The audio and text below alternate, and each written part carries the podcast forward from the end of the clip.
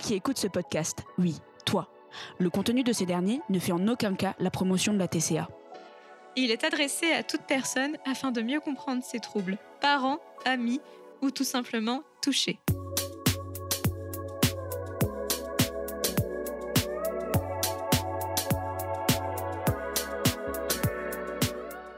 Bonjour J'avais tellement envie de dire couler après que j'ai dit toucher. là là, je me J'avoue. fatigue. C'est, c'est, c'est drôle, moi j'aurais ri. Euh, du coup, Laure, tu as un petit truc à dire avant qu'on commence quoi que ce soit. Oui, alors, c'était dans l'épisode 2, il me semble. Parce que, voilà, j'avoue, je réécoute pas trop nos épisodes. Parce que euh, sinon, euh, j'arrête pas de me déglinguer dans ma tête. Mais j'avais fait une blagounette en commençant l'épisode. Et j'étais pas encore vachement à l'aise devant le micro. Et du coup, j'ai fait une blague sur le changement de sexe. Et en fait, bah. Maintenant, j'arrête pas d'y penser. Je me dis, mais mince, j'aurais jamais dû faire ce genre de blague. Parce que c'est c'est naze, en fait. Surtout faisant partie de la communauté LGBTQIA. Enfin, voilà, je trouve ça hyper naze de ma part. Donc, je m'excuse si ça a pu heurter euh, certaines personnes. Voilà. Merci d'avoir fait euh, ce petit disclaimer. Puis on s'excuse en tout cas si euh, on a pu heurter la sensibilité de certaines personnes. Ce n'était pas du tout notre intention. Bonjour Elisabeth. Salut, Salut Merci d'être euh, sur le plateau de TCA TMTC. un vrai plaisir. Encore une fois, c'est toujours pas un plateau, c'est un bricolage, mais on arrive à enregistrer nos voix suaves, donc ça va, c'est euh, c'est pas mal. Euh, tu peux nous parler un peu de toi Qui es-tu? Waouh, ça c'est super compliqué. Euh, globalement, actuellement, si on me définit juste par ce que je fais, je suis surveillante en soi dans un lycée, mais euh, principalement, je suis euh, une passionnée d'histoire, militante LGBT, et qui essaie de faire des trucs cool un petit peu dans sa life, quoi. C'est une très belle introduction, je trouve. Ouais, franchement, de bonne qualité. Merci beaucoup. Alors aujourd'hui, on va en profiter de par- euh, que tu sois sur le plateau de TCA TMTC pour parler euh, d'hyperphagie, euh, de boulimie. Ouais.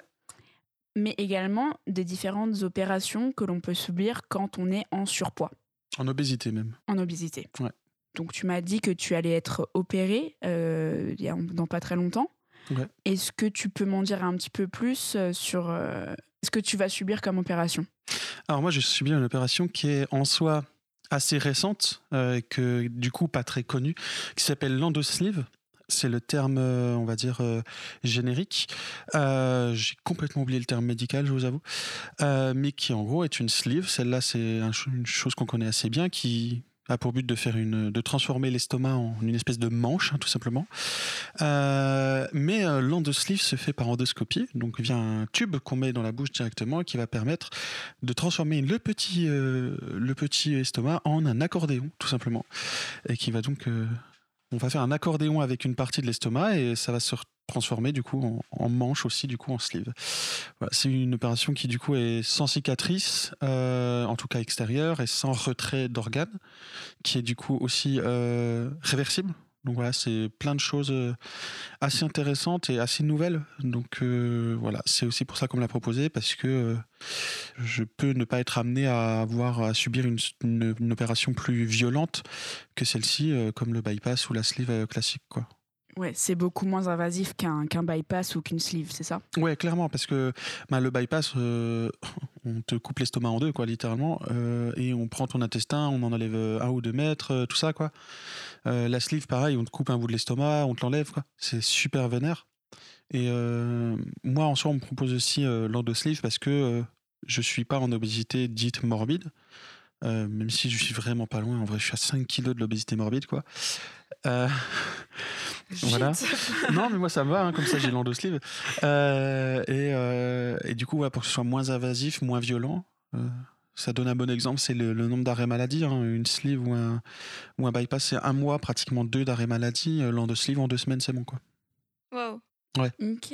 Mais j'ai vu qu'il y avait tout un parcours de soins avant de d'être éligible, entre guillemets, euh, à l'endosleeve, genre que pendant 6 à 12 mois, tu es suivi intensément par plusieurs médecins pour savoir quand est-ce que c'est le moment propice pour la faire? Alors, c'est pas tant par rapport au moment propice, mais ouais, il y a un suivi qui est très très long, mais qui est obligatoire pour n'importe quelle chirurgie bariatrique, donc chirurgie du ventre, quoi. Il y a, oui, effectivement, au moins six mois de psychiatrie obligatoire avant, euh, ne serait-ce que pour déceler des troubles du comportement alimentaire qui ne seraient pas stabilisés, donc qui excluraient totalement et sans aucune négociation euh, euh, la chirurgie, parce que c'est dangereux en fait d'avoir un TCA quand on fait une chirurgie bariatrique. Bah oui. ouais. Et aussi, ben ouais, pour faire tout ce qu'on appelle la réalimentation et le rééquilibrage alimentaire, euh, tout simplement pour réapprendre à manger, quoi, en fait. Et ce sera combien de temps de réadaptation après la, après la chirurgie? Alors c'est super variable, en vrai. Euh, en tout cas pour l'endosleeve, parce qu'on n'a pas encore énormément de recul. C'est une opération qui, si je dis pas de bêtises, a moins de 10 ans. Euh, peut-être même moins de 5 euh, dans certains endroits. Là, à Strasbourg, ça fait 3, ans qu'ils la font. Il y a encore, c'est encore dans un protocole de recherche, dont je fais partie. hein, je fais partie du protocole de recherche. On va dire que pour euh, se remettre à avoir une vie potable de type euh, ma- pouvoir marcher, pouvoir passer une journée à peu près tranquille, on va parler deux semaines, euh, un mois à peu près. Par contre, il y a effectivement on- de l'ingestion de nourriture et liquide pendant un mois obligatoirement. Et c'est uniquement petit à petit qu'on recommence à des trucs de plus en plus solides. Pas pratiquement rien de solide pendant deux mois. Euh, et bah, en soi, l'alimentation, elle est bouleversée au moins pendant un an ou deux ans. Par exemple, le bon vieux McDo, bon déjà, du fait du rééquilibrage alimentaire, ça montre, on arrive à un moment où on n'a plus trop trop envie de ce, fameux McDo, quoi. Mais bah, même manger un menu McDo, quoi, c'est faut attendre deux ans, quoi, parce qu'il n'y a pas la place, quoi. Ok, c'est intéressant, mais c'est ça paraît être quand même lourd comme, comme euh, intervention sur euh, la vie de tous les jours. Est-ce que euh, est-ce que tu as peur? C'est tout bête comme question, mais est-ce que tu as peur? J'ai peur sur deux choses, mais qui sont, je pense, pas liées à mon à l'opération en elle-même, mais plus par rapport à moi. La première, bah, c'est mon image. C'est quelque chose qu'il faut pas qu'il faut pas mettre de côté quand on va faire une opération de chirurgie bari- bariatrique. C'est notre image va changer du tout au tout, et et c'est quelque chose de dur à vivre euh, psychiatriquement parlant et psychologiquement parlant. Donc c'est aussi pour ça qu'on est suivi après. Euh, et euh, j'ai aussi peur de craquer, voilà, d'être de nouveau plus faible, même si j'aime pas cette manière de dire, mais de, retomber dans le TCA et de retomber dans une dans une boucle qui m'amènera à ce que l'opération soit pas efficace, voire dangereuse. Voilà, c'est ces deux peurs-là que j'ai, que voilà, mon rééquilibrage alimentaire fonctionne pas et euh, un peu d'appréhension à quoi ressemble, à quoi je ressemblerais quoi. Hmm, ouais, je comprends, oui. Est-ce que tu veux ajouter quelque chose par rapport à ton opération ou est-ce qu'on tu veux qu'on commence avec les questions un peu plus euh, générales qu'on fait dans l'émission enfin, Ben, je, je sais pas trop. Là, euh, je suis dans la période d'attente. Euh, je me fais opérer dans 43 jours. Euh, je vais commencer bientôt le, le régime préopératoire, parce que pendant 20 jours avant l'opération, euh, globalement, on mange du riz et des haricots verts euh, trois fois par jour. Et c'est tout.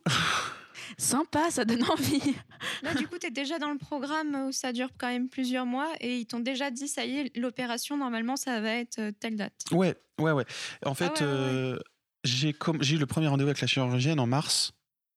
Et euh, j'ai passé tout l'été et une partie de l'automne à faire des rendez-vous médicaux absolument partout et c'est pas encore terminé. Ouais, ouais. Euh, notamment, ben, euh, je j'ai la chance entre guillemets plus ou moins de pas avoir de honte par rapport à ça, mais par exemple au niveau de la dentition, un des symptômes de l'obésité aggravée, c'est le fait de pas prendre soin de son corps ni de sa dentition. Clairement, moi, mes dents sont défoncées de partout. Et euh, ben, il y a beaucoup de travail autour du fait de de plus avoir de, de caries, etc. Et ben ouais, moi, c'est euh, 15 heures chez, la- chez le dentiste, quoi. Donc, et ça, c'est pas fini pour moi. Ce sera fini la semaine prochaine. Je savais pas du tout qu'il y avait quelque chose de lié euh, avec la dentition. Euh, Mais moi non plus. Bah, Il y a tellement de sucre ingéré déjà que ça aide pas. Et euh, l'obésité, euh, en tout cas au stade où je suis, et après, j'imagine, il y a plein de types d'obésité. Je connais pas non plus tout, je vais pas mentir. hein. Mais euh, l'obésité qui est, qui est liée peut-être un peu plus peut-être au, au TCA et à la dépression euh, amène que forcément le... prendre soin de son corps, c'est pas la priorité. Ouais. Donc, On comprend bien ça. Voilà. ok. Et donc ça, le, la, la phase dentiste, elle est obligatoire avant l'opération? Hmm, Elle n'est pas obligatoire entièrement, c'est-à-dire qu'il y a une phase chez le dentiste obligatoire pour enlever tous les possibles foyers d'infection. Parce qu'on Mm, passe par une ouais. endoscopie, donc forcément, s'il y a une infection dans la bouche, elle va se retrouver dans le- dans l'estomac. et donc au contact euh, du corps qui sera suturé, et donc c'est dangereux. C'est la seule obligation qu'il y a. Euh, Il n'y a pas d'obligation de se refaire la dentition complète, mais moi je t'en bats le bon, quitte à faire. Oui, tant qu'on y est, on refait tout. Ouais, je lui ai dit, vous faites un devis, vous faites toute, le- toute la façade.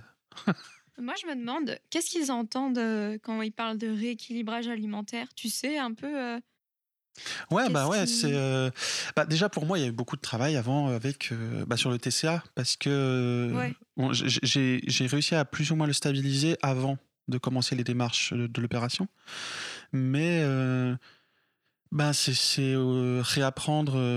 Bon, ça c'est plus la, la- la rééducation après le TCA, mais ben pour stabiliser le TCA, mais même au-delà de ça, c'est euh, réapprendre euh, quel type d'aliments à quel apport, euh, dans- de quelle manière la- les manger, comment préparer les choses aussi.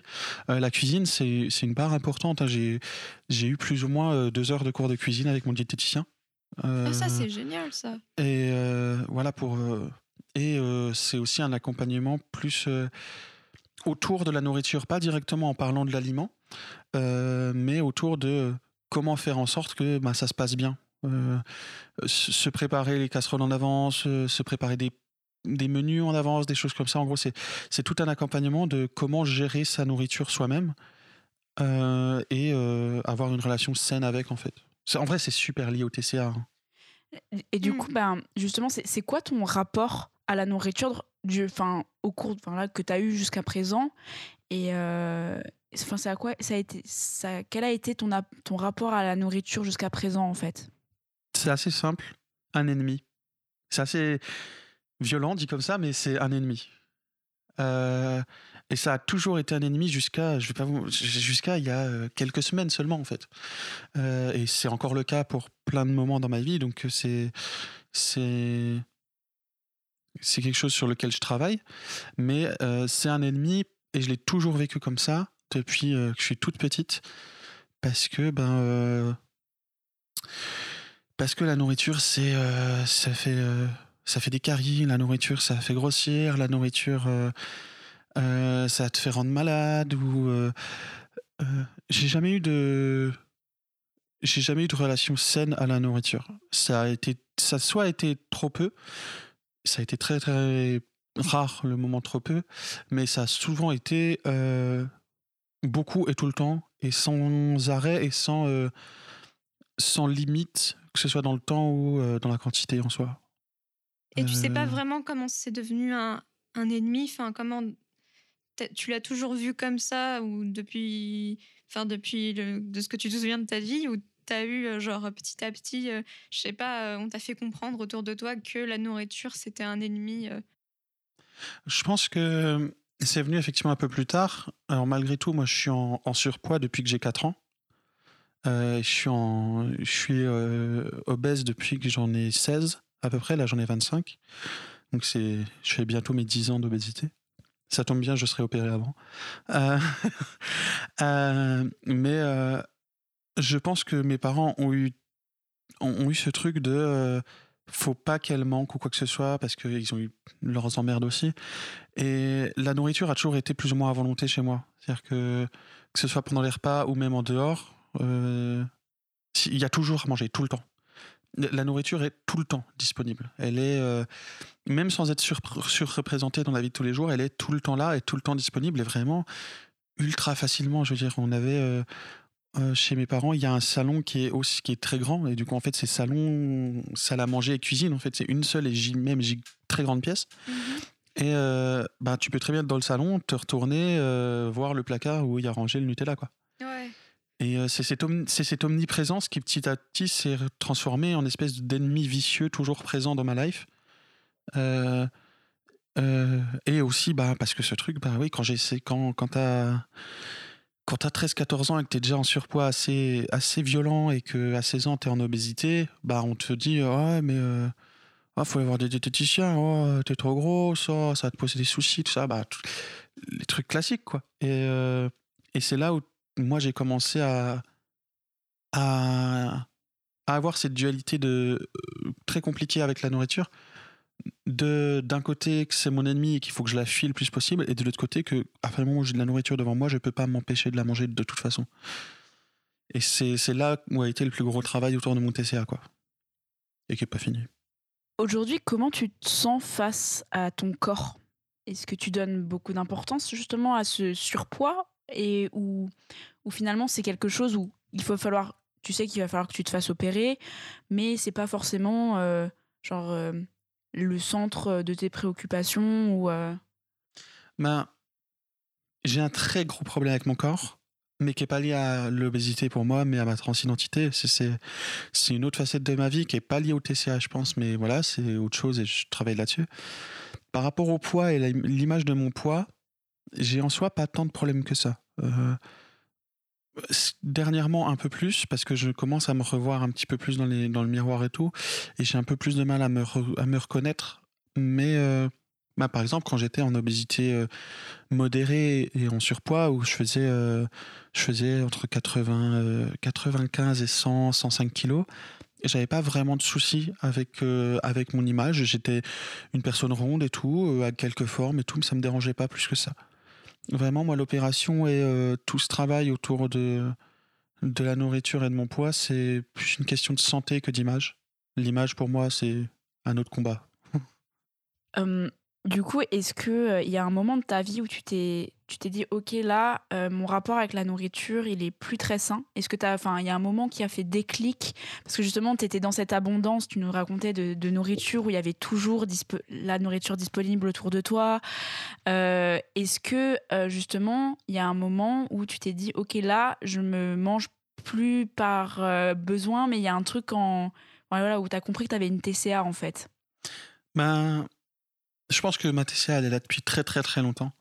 Mais le moment où je me suis rendu compte que, que clairement c'était plus de la maîtrise, qu'il n'y avait plus aucune maîtrise et qu'en fait il n'y en avait plus depuis très longtemps, je pense que c'est. Euh, c'est euh, dans des soirs de crise, forcément, je pense. Je pense que c'est la même chose pour beaucoup de gens, mais euh, un soir de crise où j'habitais au Crous, hein, dans 9 mètres carrés, et le soir où tu vas manger six pizzas euh, que tu as à 1 euro au Carrefour, euh, que tu t'es levé de ton lit à, à 18h parce que tu es en train de dormir, tu vas au Carrefour, tu vas les acheter, tu rentres, tu les manges tout de suite et après tu chiales parce que tu as mal au ventre? Je pense que le lendemain, et, et en fait c'était beaucoup lié aux, effets plus du TCA. Euh, et à ces crises-là, le fait d'être malade le lendemain, le fait de pas pouvoir aller au, à la fac pendant deux ou trois jours parce que j'avais tellement mangé que j'étais trop trop mal. C'est plus ou moins à ce moment-là que je me suis dit, c'est pas, il n'y a, pas un truc normal, il y a un truc qui va pas. Et euh, pendant longtemps, ça a été caché derrière euh, les combats que j'avais autour de ma transidentité. Mais j'ai clairement compris euh, un peu plus tard que non, c'est pas lié, c'est c'est beaucoup plus profond que ça et c'est vraiment un trouble où j'ai j'ai clairement un rapport, j'avais un rapport euh, de merde avec la nourriture. Excusez-moi du mot, mais voilà, c'est un rapport de merde avec la nourriture. Non, mais euh, t'excuses pas. Moi, au contraire, je suis hyper impressionnée que tu t'en sois rendu compte parce que, mm. enfin, bah, moi personnellement, j'ai eu énormément de mal à me rendre compte euh, que c'était pas normal mon rapport à la nourriture. C'est exactement sur quoi j'allais rebondir parce que voilà, ce... moi, on a dû me le dire clairement, voilà, genre. Euh, puis euh, Laure, avec son tact aussi, me l'a dit, enfin, me l'a fait remarquer. Mais euh, tu vois, genre, un, tu décrivais un peu un soir, enfin, un de tes soirs de crise. Et un soir, ça me trotte en tête, mais vraiment, depuis quelques temps en plus, parce que je me suis dit, mais comment je m'en suis pas rendu compte à ce moment-là? Un soir, je rentre de. J'étais au BTS encore à l'école, à l'époque.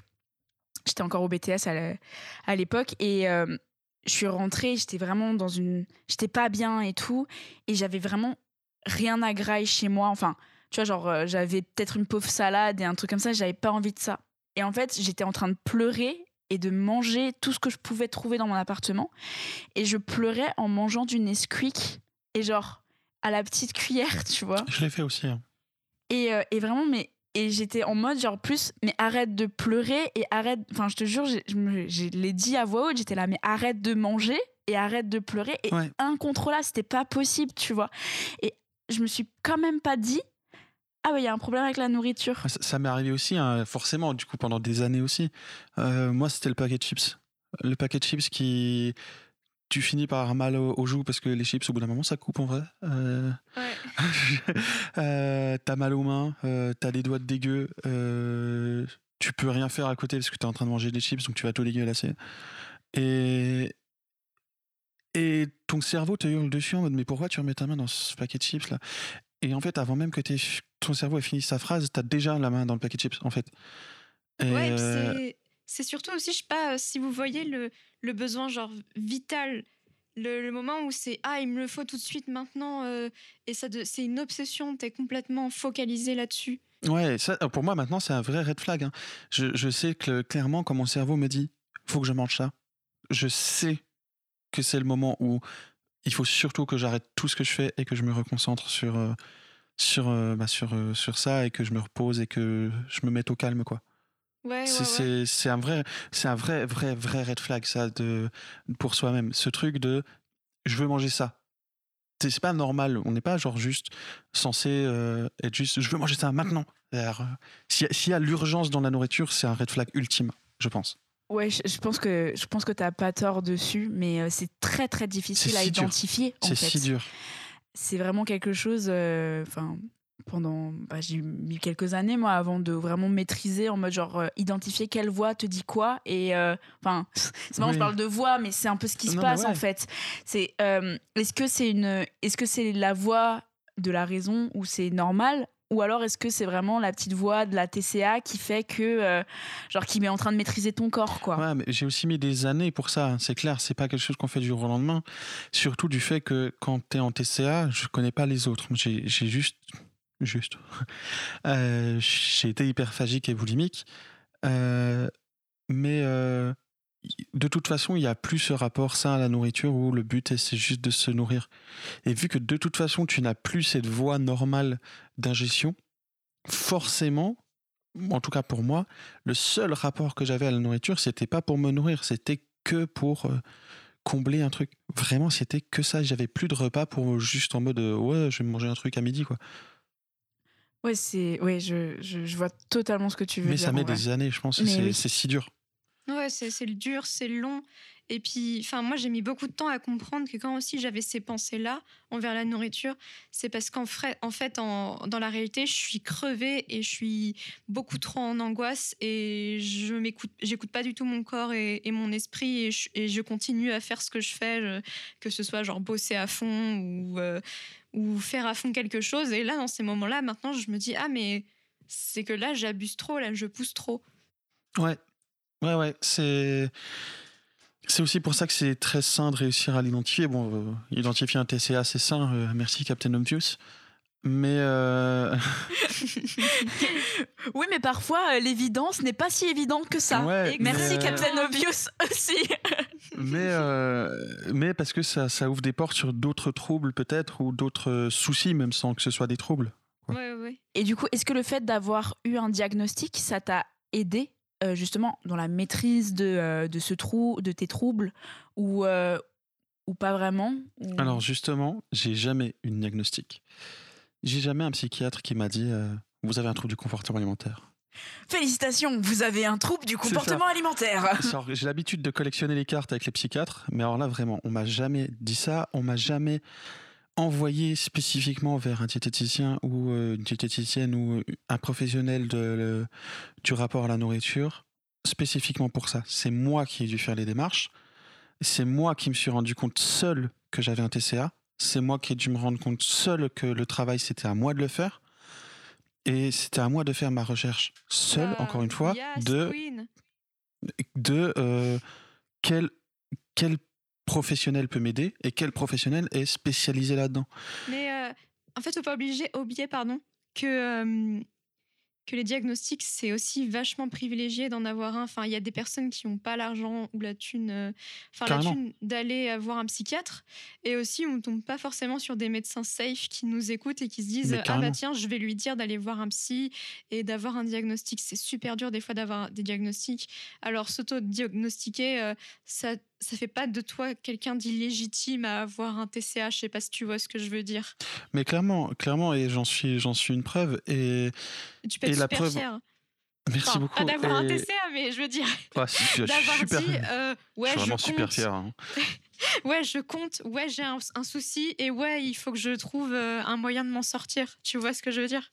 Ouais, ouais. Et s'il y a bien un message à dire à qui que ce soit qui, ce soit qui nous écouterait, qui aurait un doute sur le fait d'avoir un TCA, s'il y a un doute, c'est qu'il y en a déjà trop. C'est que c'est que c'est déjà le moment de. S'il y a le moindre doute, c'est que c'est déjà le moment d'aller voir un spécialiste du trouble du comportement alimentaire.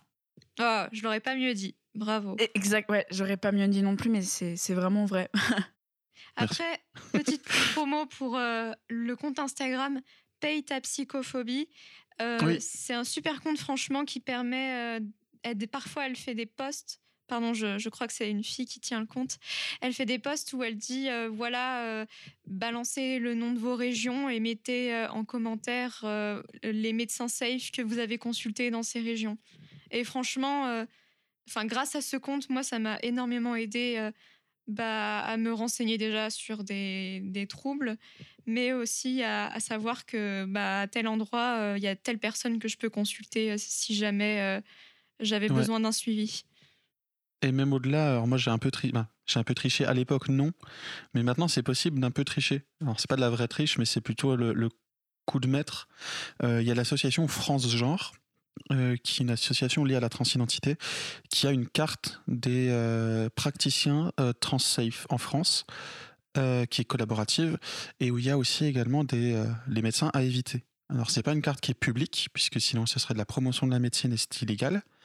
Mais il la donne sur demande. Alors, si jamais, vous pouvez tout à fait les contacter sur leurs réseaux sociaux pour qu'ils vous la donnent. C'est principalement pour les personnes trans, mais on va pas se mentir, quand un médecin est safe pour les personnes trans, il l'est probablement pour d'autres personnes aussi. oui. Ouais. Euh. Euh, non, mais c'est bien. Euh, je pense que c'est super important et que, en plus, on a le lieu pour de partager ce genre d'informations pour euh, nos auditeurs, parce que, euh, en fait, finalement, c'est super difficile. T'es es tellement à nu en fait dans un suivi psychologique que la moindre erreur ou quoi, ça peut vraiment t'abîmer. Mais carrément.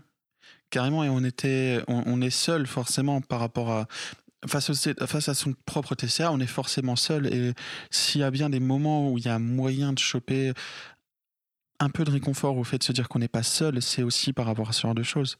Et profiter aussi que ça existe, parce que ben, moi, quand je me suis rendu compte de mon TCA, ce genre de choses, ça n'existait pas. Donc, euh, parce que c'est super récent et c'est vraiment trop bien, mais il euh, faut, faut, faut pas être seul. Quoi. Clair, il y a 12 000 trucs qui se, qui se croisent, désolé. Non, non, non, t'inquiète, c'est, clair. Euh.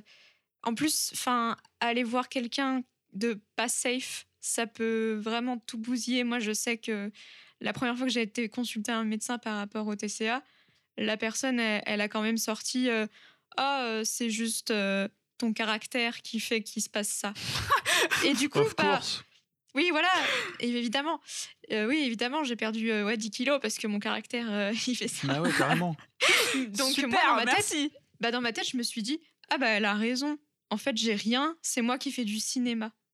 Du coup, parce que la représentation du corps médical. Oui, c'est ça. C'est une espèce d'autorité euh, toute savante parce qu'on parce qu'on veut bien que la, fin, la société le met comme ça. Et en fait, euh, ben si ils disent quelque chose, c'est forcément vrai. Et, toi qui es en position euh, ascendant. Descend, en position soumise non. C'est un peu violent mais vraiment enfin t'es quand même très très exposé et très vulnérable position vulnérable. Merci. Euh, et ben tu ne peux que te dire bon bah eux ils savent et moi pas. Alors que c'est pas vrai. Exactement oui. Sans alors là si, si c'est à moi de mon tour de mettre un petit disclaimer sans pour autant se dire la médecine scientifique c'est de la daube il faut s'en éloigner. Là, Ah ouais. c'est clair qu'il y a aussi ce truc de. C'est vrai que c'est dur, la médecine euh, scientifique, parce que c'est long, parce que c'est compliqué, parce que il y a beaucoup de problèmes dans la médecine scientifique. Mais je pense que s'éloigner de ça n'est pas non plus une bonne idée. Parce que le charlatanisme. Je vais rebondir là-dessus. Euh, c'est totalement vrai ce que tu dis, et c'est. Mais il y a un truc quand même qu'il faudrait changer dans cette médecine, c'est arrêter de faire croire que ces personnes savent tout. Ah, bah ça, clairement. Et ça, c'est encore vraiment un énorme problème euh, parce qu'on est, enfin voilà, les, on est des occidentaux, machin, qui pensent qu'on sait tout mieux que tout le monde, et c'est pas vrai. Et particulièrement dans la médecine, on leur donne une place de sur, enfin, de demi-dieu, clairement, et parce qu'ils savent des choses que le commun des mortels ne savent pas. Mais ça ne leur donne pas une, une absolution et ni, bien sûr, la vérité absolue. Clairement, faut qu'il a- il faut de la remise en question de ce côté-là, c'est clair. Mais euh, il y a aussi ce truc de forcément, si vous commencez à chercher des trucs sur le TCA, etc., vous allez probablement tomber aussi sur des trucs de, euh, de, de gens qui vont essayer de juste vous vendre des trucs, en fait. Et euh, c'est pas le bon plan non plus. Je veux dire, les solutions miracles, ça n'existe pas, malheureusement. J'aurais préféré ne pas passer par l'opération, en vrai. J'aurais préféré ne pas passer par ces années de thérapie. Mais. Malheureusement, c'est plus ou moins le seul moyen de se tirer du TCA, quoi. Pas en achetant des trucs qui valent 3000 balles, quoi. Et euh, maintenant que tu es suivie, est-ce que tu te sens, enfin, tu t'es sentie comprise et entendue par le corps médical? Je vais pas rigoler, mais Non. non. Il n'y a aucun moment. Non. J'ai deux médecins. Euh, même pas médecins, excusez-moi, c'est pas des médecins parce qu'ils sont diététiciens, donc ils sont pas médecins. Euh, mais j'ai deux professionnels liés à la santé qui ont fait partie des personnes qui effectivement, je pense, m'ont comprise et m'ont aidé. euh, qui sont bah, la personne qui est spécialisée des TCA à l'hôpital psychiatrique de Strasbourg et un diététicien privé que j'ai que je vois aussi. Et c'est les seuls qui ont pour moi euh, réussi à me comprendre parce que c'est les seuls qui se sont mis à ma place en fait. Et qui avant même d'essayer de me donner des conseils et me dire quoi faire bon déjà il y a aucun moment ils m'ont dit quoi faire. Ils m'ont donné des conseils c'est différent. Mais euh, ils se sont mis à ma place et ils m'ont dit ok qu'est-ce qui toi toi te fait penser que tu as un TCA Qu'est-ce qui toi te fait dire que il y a un problème avec la nourriture et qu'est-ce qui euh, qu'est-ce que toi tu voudrais améliorer dans ton rapport à la nourriture?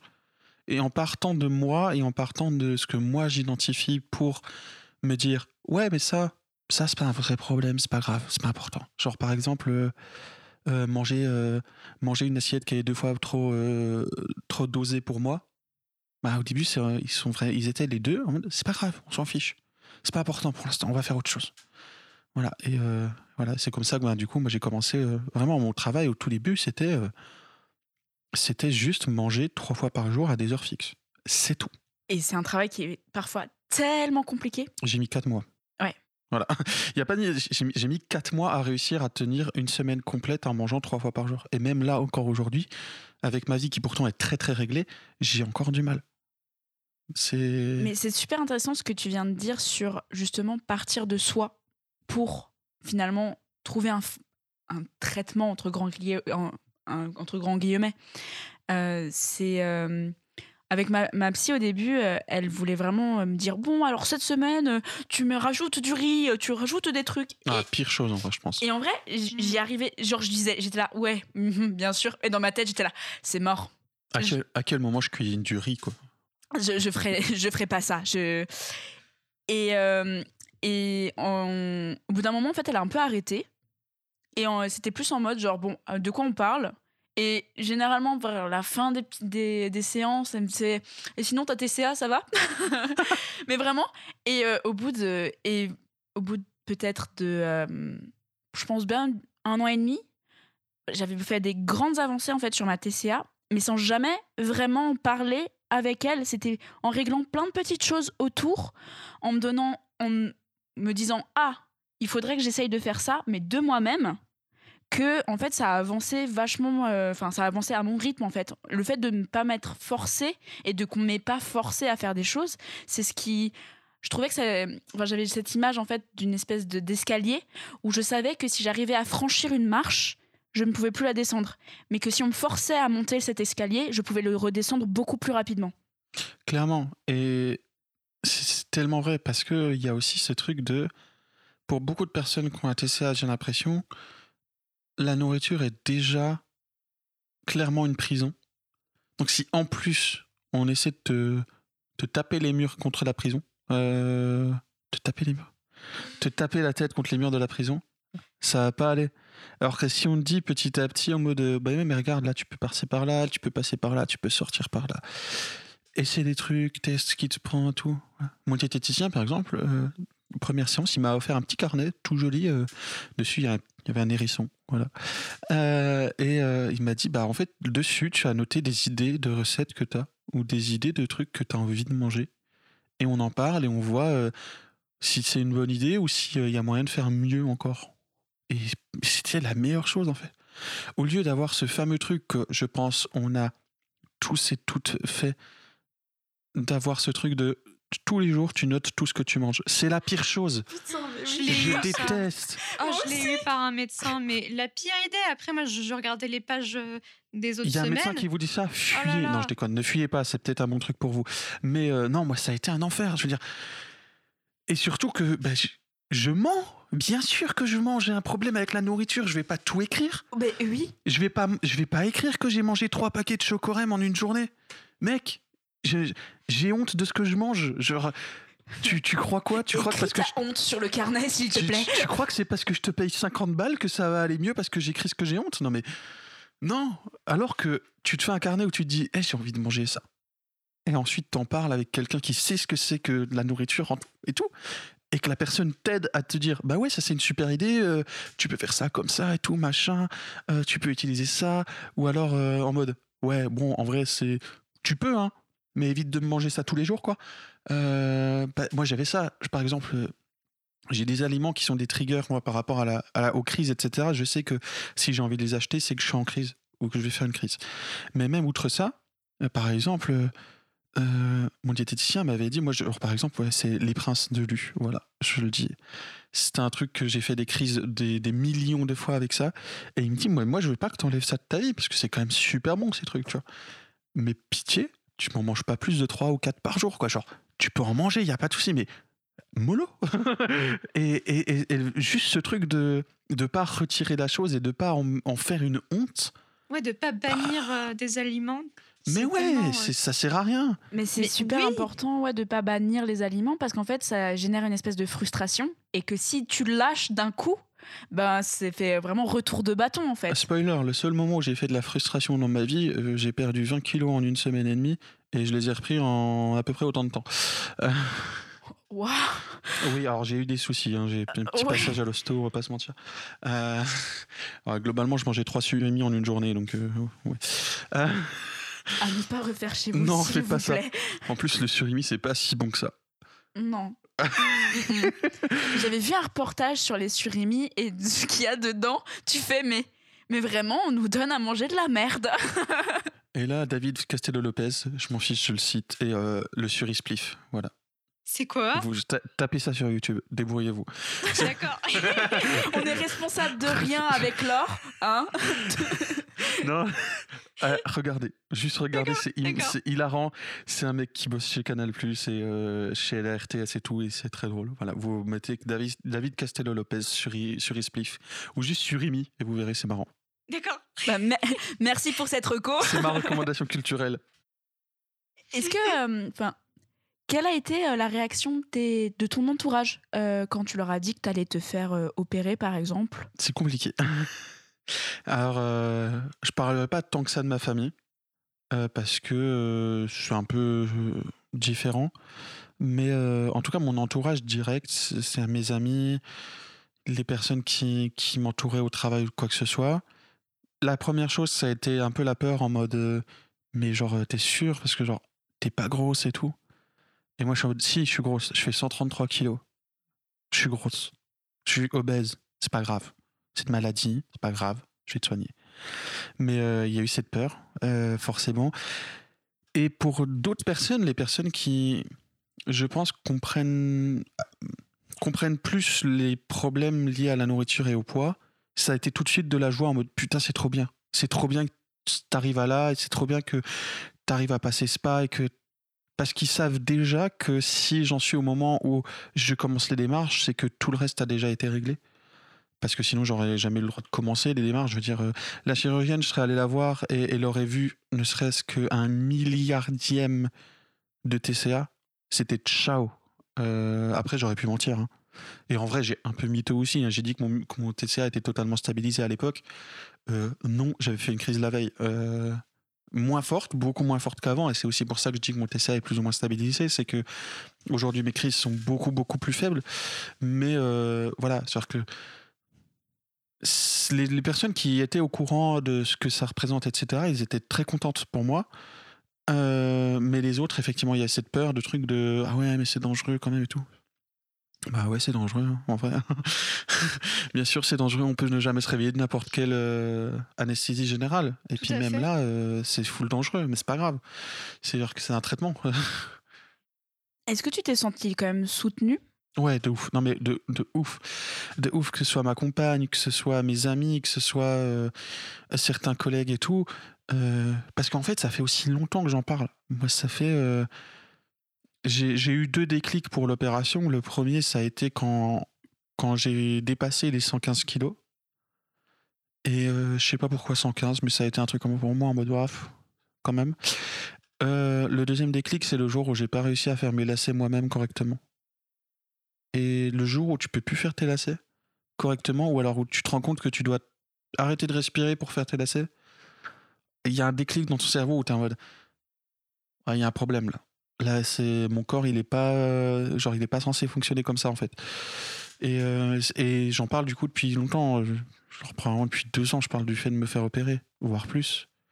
Donc c'est clair que j'ai grave été soutenu de ce côté aussi quoi. C'est super beau, euh, d'autant de soutien. Mais en fait, ce qui me faisait peur avec l'histoire d'être opéré, c'est qu'après, on- tu te sois complètement livré à toi-même, que t'aies pas un gros suivi. C'est genre, on t'a fait l'opération, maintenant tout va bien, euh, on te laisse dans la Alors, c'est nature. possible.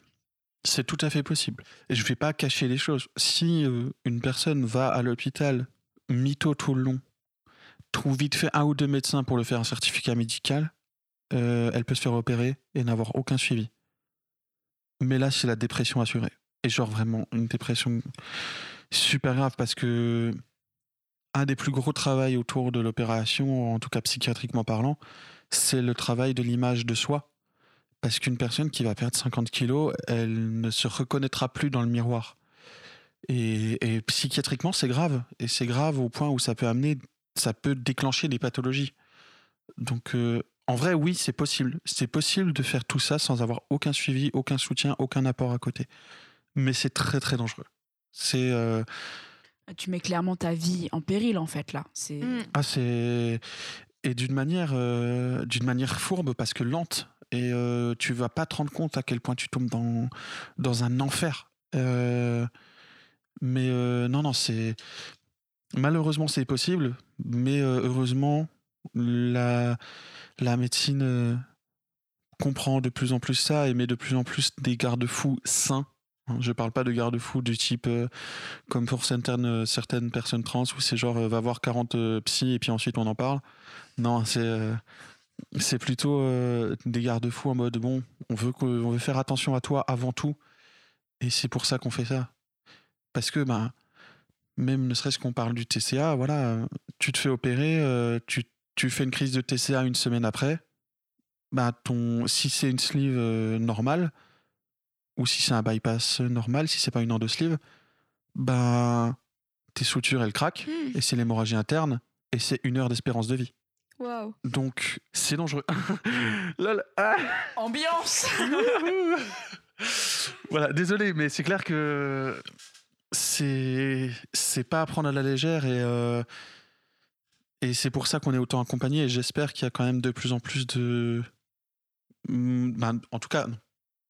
j'espère qu'il y a de moins en moins de de possibilités de faire ça sans avoir de suivi, quoi. Parce que c'est c'est chaud.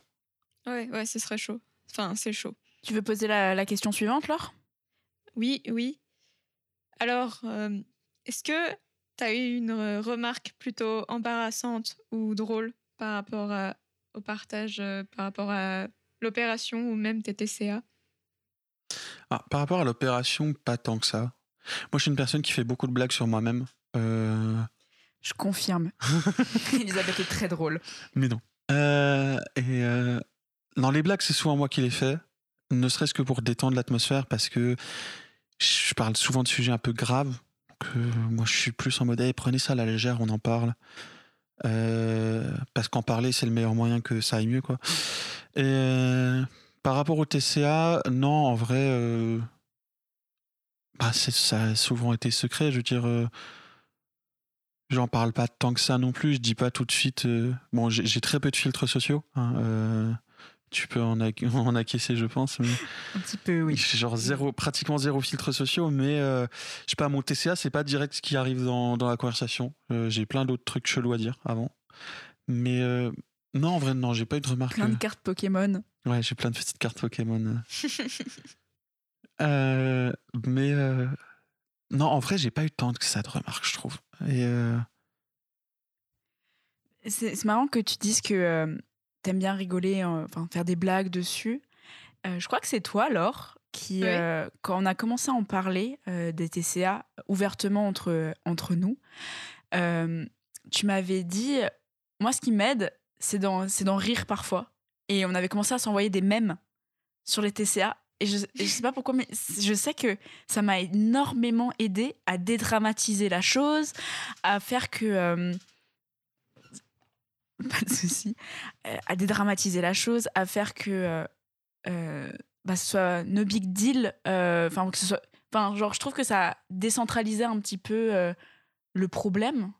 Enfin, pas, sans l'ou- l'oublier complètement, mais sans qu'il me définisse à 100%.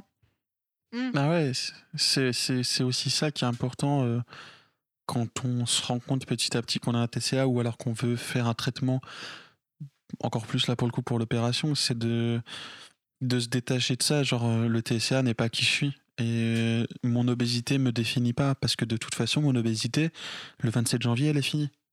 Tu vois, et genre, euh, je dis ça, mais en vrai, il y a tellement de taf derrière c'est pas genre juste je me fais opérer et tout va bien. Mais euh. J'ai complètement oublié ce que je voulais dire. Oui, non, si. Le fait de blaguer autour de ça, c'est clairement ne plus se définir par ça et c'est. C'est vrai. Et, et c'est déjà un pas vers le truc de Ah, je suis quelqu'un en fait.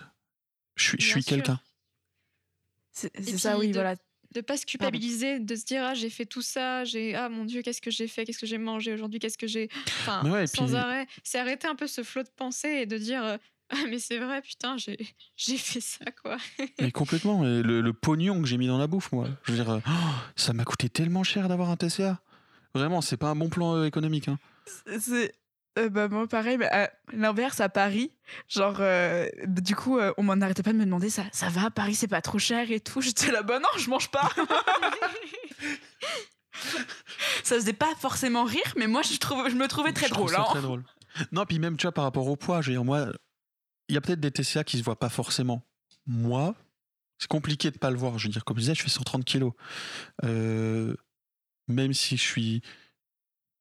Je sais pas, je sais pas comment me définir physiquement, mais euh, voilà, je fais quand même 130 kilos, donc euh, il y a clairement du, il y a clairement de la largeur, quoi.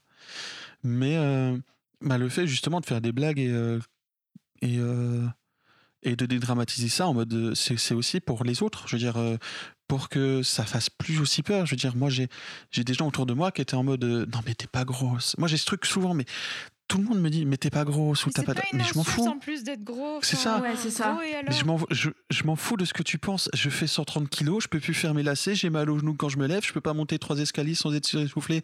Oui, je suis grosse. Oui, je suis obèse. J'ai une maladie qui s'appelle l'obésité, les troubles du comportement alimentaire. Merde, arrête de genre juste euh, dire je suis pas grosse.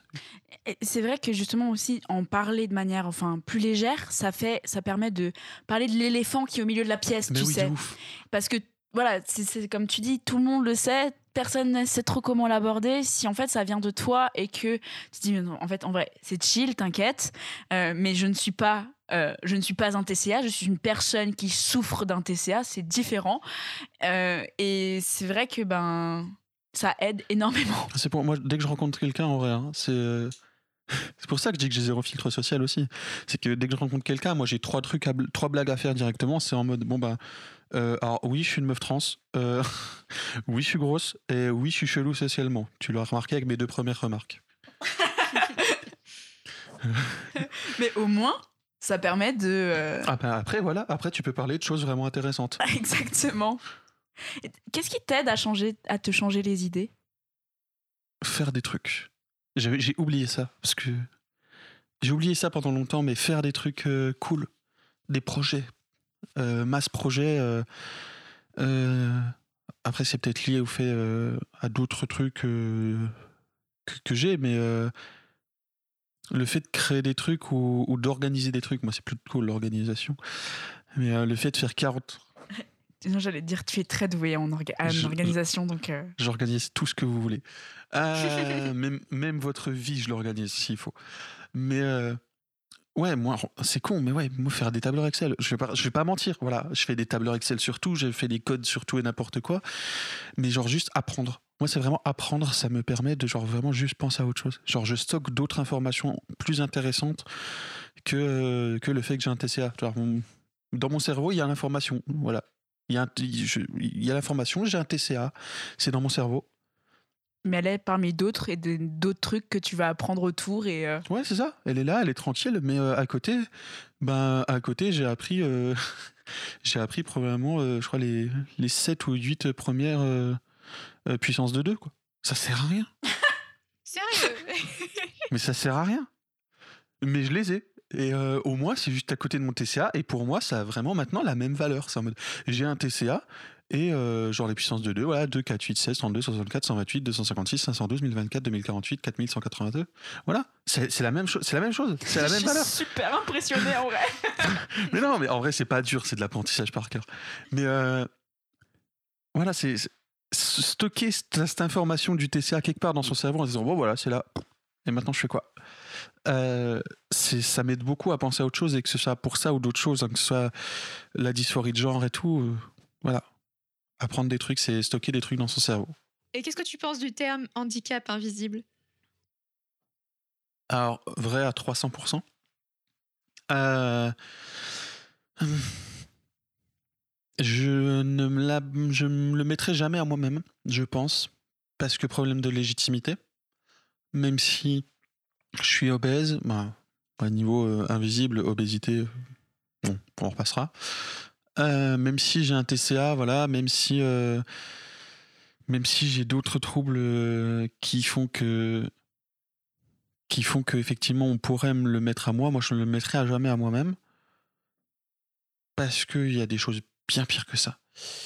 Mais bah je sais pas, moi je veux dire, je veux dire juste voilà, handicap invisible, c'est genre juste une réalité et euh, une réalité du, la- de la plupart des handicaps en fait. La, la plupart des handicaps sont invisibles et euh, le TCA en est un euh, en soi. Et, et qu'un handicap soit visible ou invisible, ça reste un handicap en Bah ouais. fait. Puis c'est surtout une, oui, oui. une lecture de la société qui dit ah bah ça c'est invisible, ça c'est visible. Oui, Alors qu'en fait, oui. euh, quand on a un problème, enfin quand on a un problème euh, psychiatrique ou un autre problème euh, qui nous rend handicapés, eh ben on n'est pas, enfin on n'est pas, on n'est pas obligé de ressembler aux clichés de ceux qui ont De ce ouf. genre de problème. De ouf, clairement. Et On peut être gros et faire de l'anorexie. ouais, bah oui. Totalement. Ouais, Totalement. euh, le surimi, quoi. Et euh, mais le TCA en est clairement un. Parce que je sais pas s'il est euh, défini comme ça dans le DSM-5, mais euh, euh, DSM-5, pardon, c'est euh, plus ou moins euh, le dictionnaire ultime de tous les troubles psychiatriques. Voilà. Euh, c'est globalement tout. euh, Voilà, Il est réédité assez régulièrement, Ouais. je crois, ouais. Ouais, mais euh, donc je sais pas s'il est défini comme ça dans le DSM-5, le... mais le TCA en est un. Je veux dire, quand, euh, quand tu es une personne qui. Pour un exemple super simple, tu as, un groupe de potes, ils vont bouffer quelque part. Moi, j'y vais pas, moi. Enfin, j'y allais pas. J'y allais Ouais, pas parce allais que pas je. non plus. Bah oui, Moi non plus. parce que parce que je vais me commander juste un burger ou je vais me commander juste une tarte flambée. Et euh, dans ma tête, je vais hurler. Je vais hurler en mode, ok, euh, en fait, je vais en commander 6 et je vais tout manger. et même outre ça, c'est que vu que vu que la, la nourriture n'a plus du tout de, de rapport à la réalité, bah même si j'avais euh, j'ai cette hyperphagie, il y a, y a ce truc de ouais mais en fait ça se trouve déjà manger rien qu'une demi tarte flambée, c'est déjà passé pour une grosse tarée. Alors que non, euh, et en fait voilà il y a plus de lien avec la réalité et du coup forcément quoi que tu manges ce sera chelou et et, et c'est aussi un d'ailleurs c'est aussi un des, des trucs euh, qu'on fait hein, quand quand quand on combat ces TCA, c'est manger avec des gens. C'est Mhm. super dur, mais manger avec des gens, c'est un. Et être à l'aise au fait de manger en face des gens et avec des gens, c'est un. C'est une thérapie si utile, je trouve. En tout cas, ça l'a été pour moi, quoi. Et. euh, Ouais, voilà. C'était plus ou moins juste pour dire que le TCA est clairement un handicap invisible. Mais J'ai bien aimé le fait de dire que tu dises que manger avec des gens, c'est. euh, bah, euh, Enfin. blablabla. J'ai bien aimé, oui, le fait que tu dises qu'avec, que manger avec, les, avec des gens. J'y arrive plus. Je ne sais plus parler. Euh, J'ai bien aimé le fait que tu nous dises que manger avec des gens, c'est euh, bah, c'est presque un exercice en fait. Carrément. Et euh, c'est vrai que euh, au début de, de mon anorexie, enfin au début, j'étais déjà bien dedans, mais euh, je pouvais pas rentrer entre midi et deux. Euh, donc j'étais obligée de manger à la fac. Et je me souviens que tous les jours, j'étais en stress total parce que je ne pensais qu'à ça, en fait, au fait qu'il fallait, en fait, fait qu'il fallait je- que je que j'ai besoin de faire semblant en fait d'être normal Ouais. Et, euh, et de me dire bon ok alors là si je mange ça bah, ça veut dire que demain je ne enfin que ce soir je ne mangerai pas ça il faudrait que je et c'était horrible c'était des calculs tu vois, tu vois Sherlock Ouais. et euh, qui a toutes ces euh, possibilités et ces maths autour de lui quand il réfléchit moi c'était ça mais avec la bouffe parce que ça me mettait dans un état de stress tellement total et et donc du coup bah Ouais, ça, ça me fait penser du coup à ce que à une des questions précédentes par rapport aux remarques. Moi, j'ai pas eu temps de me remarquer ça, mais aussi parce que bah, je le cachais bien, je veux dire. Euh, je- et ça m'a fait penser du coup ce que tu viens de dire à d'autres remarques que j'ai eues, bah, à des remarques que j'ai pu avoir où effectivement, bah, quand euh, quand un groupe de potes va au Carrefour pour acheter à manger, moi j'achète le double ou le triple d'eux, et il y a forcément des remarques en mode ouais t'as faim toi? Oh là là. Et vraiment la seule et vraiment la, la seule réponse que j'ai envie de dire c'est je, suis encore je vais encore être vulgaire en fait. Vas-y on, Non, on autorise tout ici vous biperez, je m'en fous. Mais euh, la seule réponse que j'ai envie de dire à ça, c'est Mais ta gueule, je suis en rééquilibrage alimentaire. Ou alors, ta gueule, j'ai- ta, ta- ta gueule, la bouffe, je comprends pas. Genre, et voilà. C'est. euh, oui juste ta gueule? Ouais, oui, aussi. Ouais, c'est. Oh, t'as faim, toi? Oh, t'as faim, toi? Oui, bah oui, bah j'ai acheté 4 sandwichs et 3 paquets de chips. Bah oui, bah bien sûr que j'ai faim. Oui, non. Tu veux que j'en fasse quoi? Mais, euh, mais manger avec des personnes qui ont aucun souci, aucun préjugé par rapport à la nourriture, moi personnellement, ça m'a beaucoup aidé parce que Ouais. bah, quand on mange avec les autres, c'est obligé, on se compare. On compare, euh, Mais, oh là là, moi je mange ça, lui il mange ça, ou elle, elle mange ça. J'ai mangé, j'ai mangé cette part-là deux fois plus vite qu'elle. J'ai Exactement. mâché trois fois moins qu'elle. Mais j'ai- euh, ouais. ouais. Ouais, ça part dans tous les sens. fort parce que c'est c'est genre je je me reconnais tellement dans ce que vous dites mais c'est c'est vrai que manger avec quelqu'un qui n'a aucun souci al- alimentaire c'est bien mais je pense qu'une fois que tu es assez avancé Oui, faut être Dans- à l'aise. Ouais, dans euh, le ce fait que je voulais dire oui, par rapport à ça, c'était que moi, ça m'avait beaucoup aidé parce que justement, de voir qu'ils s'en avaient rien à foutre et qu'ils n'étaient pas du tout comme moi en train de regarder toutes les assiettes, de Ah oui. comparer, de, ma- de machin, ben ça m'a aidé à me détendre. Mais Mm. Oui, carrément. Énormément. Et ensuite, c'est un autre exercice pour une deuxième chose, c'est euh, ben, manger avec quelqu'un qui n'a pas trop du comportement alimentaire. Moi, ça m'a aussi permis de savoir à quel rythme on devait manger. Genre pas manger, parce que bon, ça c'est le lycée, la fac et euh, le taf où j'avais euh, littéralement 20 minutes de pause à midi. Oui, Ah. c'est légal. Euh, je me suis posé la question beaucoup de fois, mais oui, c'est légal. Euh, euh, merci à mon nouveau CPE qui me met 45 minutes.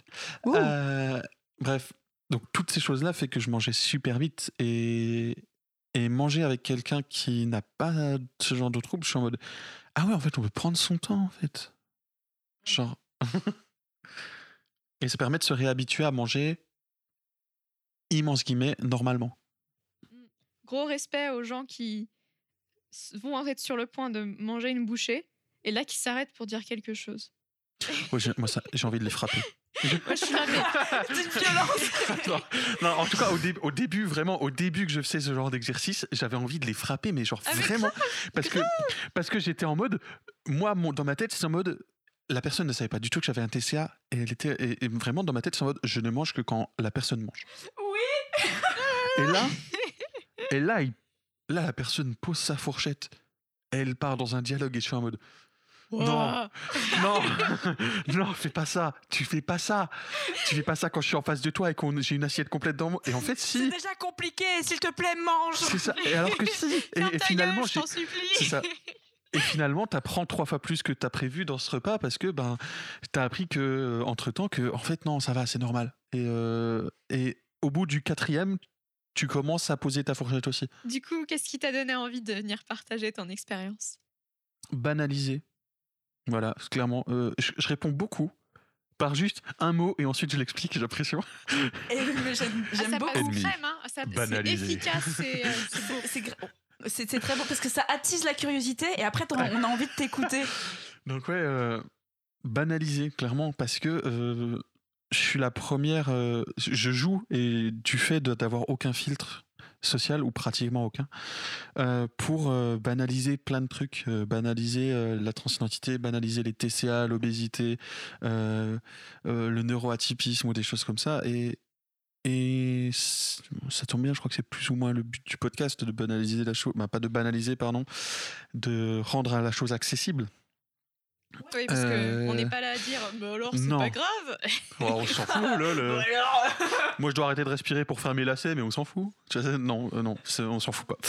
Euh, justement. Mais euh, banaliser et aussi. euh, bah, c'est aussi pour moi euh, un peu le moyen, le moyen de faire un point un peu avant, euh, avant l'opération. Voilà, c'est 40 jours.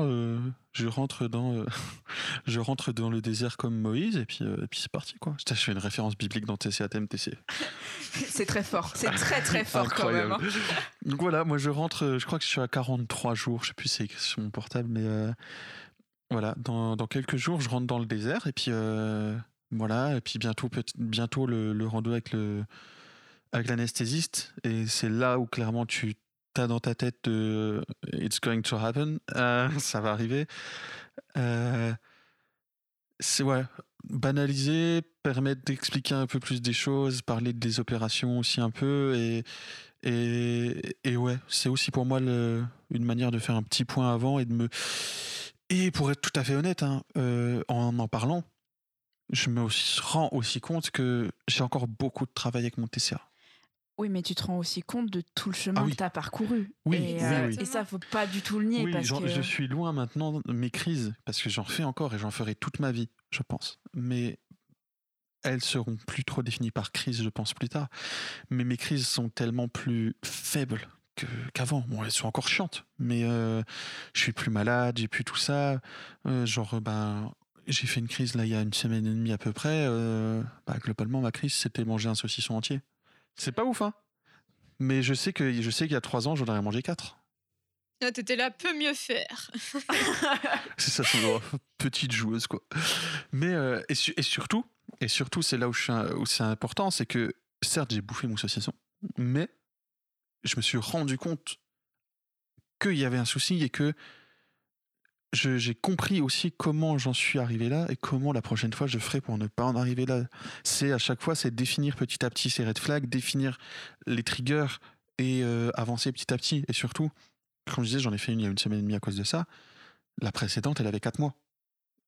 Donc, c'est clair, j'ai beaucoup, beaucoup, beaucoup avancé, mais euh, je, me en- je me rends aussi compte que, que par rapport à ce que j'ai pu apprendre de comment faire et comment gérer la nourriture, j'ai encore beaucoup de travail et j'en aurai après, je pense, euh, même après l'opération, parce que de toute façon, là, euh, je n'aurai plus jamais un rapport à la, nourriture euh, similaire. À partir du, je le sais, à partir du 27 janvier, je n'aurai plus jamais le même rapport à la nourriture. C'est plus possible parce que mon corps sera différent.